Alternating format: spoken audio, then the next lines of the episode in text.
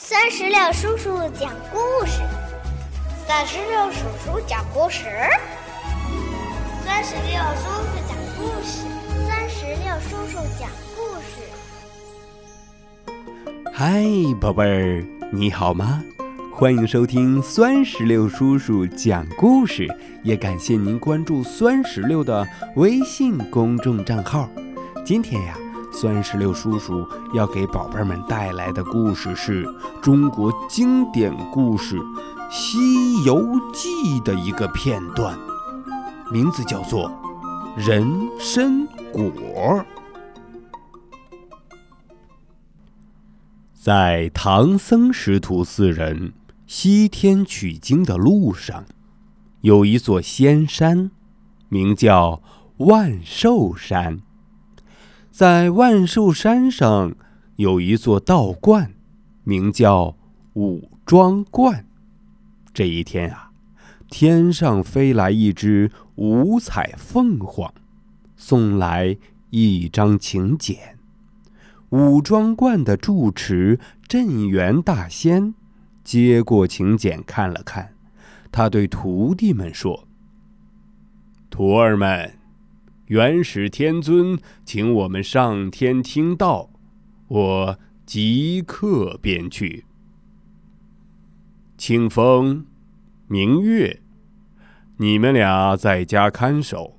过几天会有一位高僧去西天取经，路过此地，你们可将人参果打下两个净塔，要好好的款待。果然，没过几天，唐僧师徒四人就来到了五庄观。清风明月将唐僧师徒四人请进观内。清风问道：“请问师傅，可是去西天取经的唐三藏？”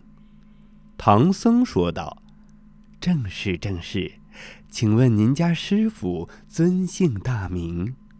清风说道。家师镇元大仙几天前到元始天尊那儿听道去了，临走前吩咐我们要好好的款待高僧。清风和明月遵照师傅的吩咐，来到厢房，取出金鸡子，打下了两个人参果，送到唐僧面前。高僧，这是我武庄观内所产的素果，请师傅吃了解渴。唐僧一看人参果，还以为是没满月的小孩儿，吓得连连后退。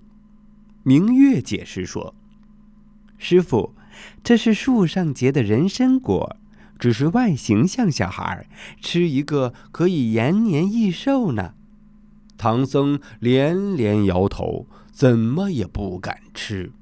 清风明月没办法。只能将人参果拿走了。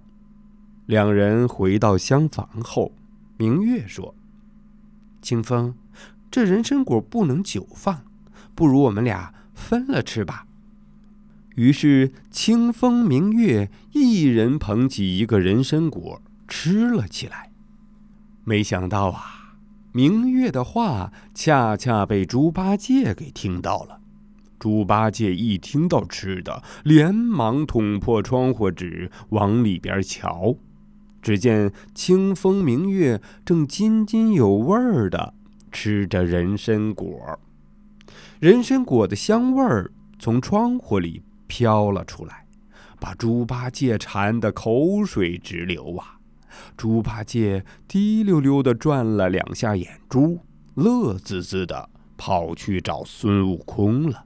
猪八戒把看见两个童子吃人参果的事儿告诉了孙悟空。孙悟空不信，他说：“嘿嘿，呆子，俺老孙只吃过蟠桃，从没听过什么人参果。”猪八戒解释道：“呃师兄啊，就是有啊，呃，不过他们只请师傅吃，不给我们吃。”不给俺老猪吃也就罢了，可是，呃，他也不给你猴哥吃啊。孙悟空一听，冷笑一声，说道：“嘿嘿嘿，这有何难？你等着。”说着，他使了个隐身术，来到了厢房。等清风明月收好金鸡子，离开厢房后，孙悟空便取出金鸡子，来到果园。只见果园深处有一棵枝繁叶茂的参天大树，树上挂着一个个小孩一样的人参果，还不时的放出奇异的光芒。孙悟空喜得抓耳挠腮，说：“嘿，还真有这等宝贝！”说完，他噌的一下跳上了树，拿出金鸡子，轻轻打下一个人参果来。那人参果落在地上，却钻进土里去了。孙悟空心中奇怪，忙唤出园中的土地爷来问个究竟。土地爷告诉孙悟空说：“哎嘿嘿嘿大圣啊，您有所不知啊，这宝贝遇金而落，遇土而入，落到地上自然就不见了。”孙悟空听了，连忙点头。等土地爷走后，他又跳到树上，用金鸡子一下打了三个人参果，然后用手稳稳地接住。孙悟空捧着人参果来到猪八戒和沙僧的面前。猪八戒一见人参果，口水就流了出来。沙僧惊奇地说：“这是人参果呀！”当年在天宫时，我曾见王母娘娘用它来宴请诸仙呢。猪八戒早就等不及了，他一把抓起一个人参果，哎，一口啊，就吞下了肚子里。孙悟空和沙僧也拿起了人参果，细细品尝起来。猪八戒看他们吃得香。咂着嘴问：“嗯，猴哥呀，你们吃的呃是什么滋味啊？” 孙悟空笑道：“嘿嘿，你这呆子，人参果已经下了肚，还不知道是什么滋味儿。”说完，他从怀中掏出了金鸡子，吹了口气，那金鸡子就自己向厢房飞去了。这时，清风明月恰巧从厢房门口经过，他们看到金鸡子从外面飞来，不由得大吃一惊。清风说：“不好，有人偷吃人参果。”宝贝儿，到这里，中国经典故事《西游记之人参果》的上集就。全部讲完了。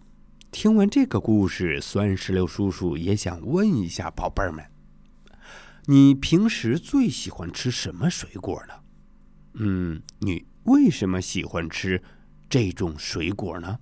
如果你想好了，那就赶紧让爸爸妈妈在我们故事页面下方的留言区来给酸石榴叔叔留言吧。好了，宝贝儿。让我们共同期待《西游记》故事之人参果的下集。拜拜！更多精彩故事尽在酸石榴微信公众账号。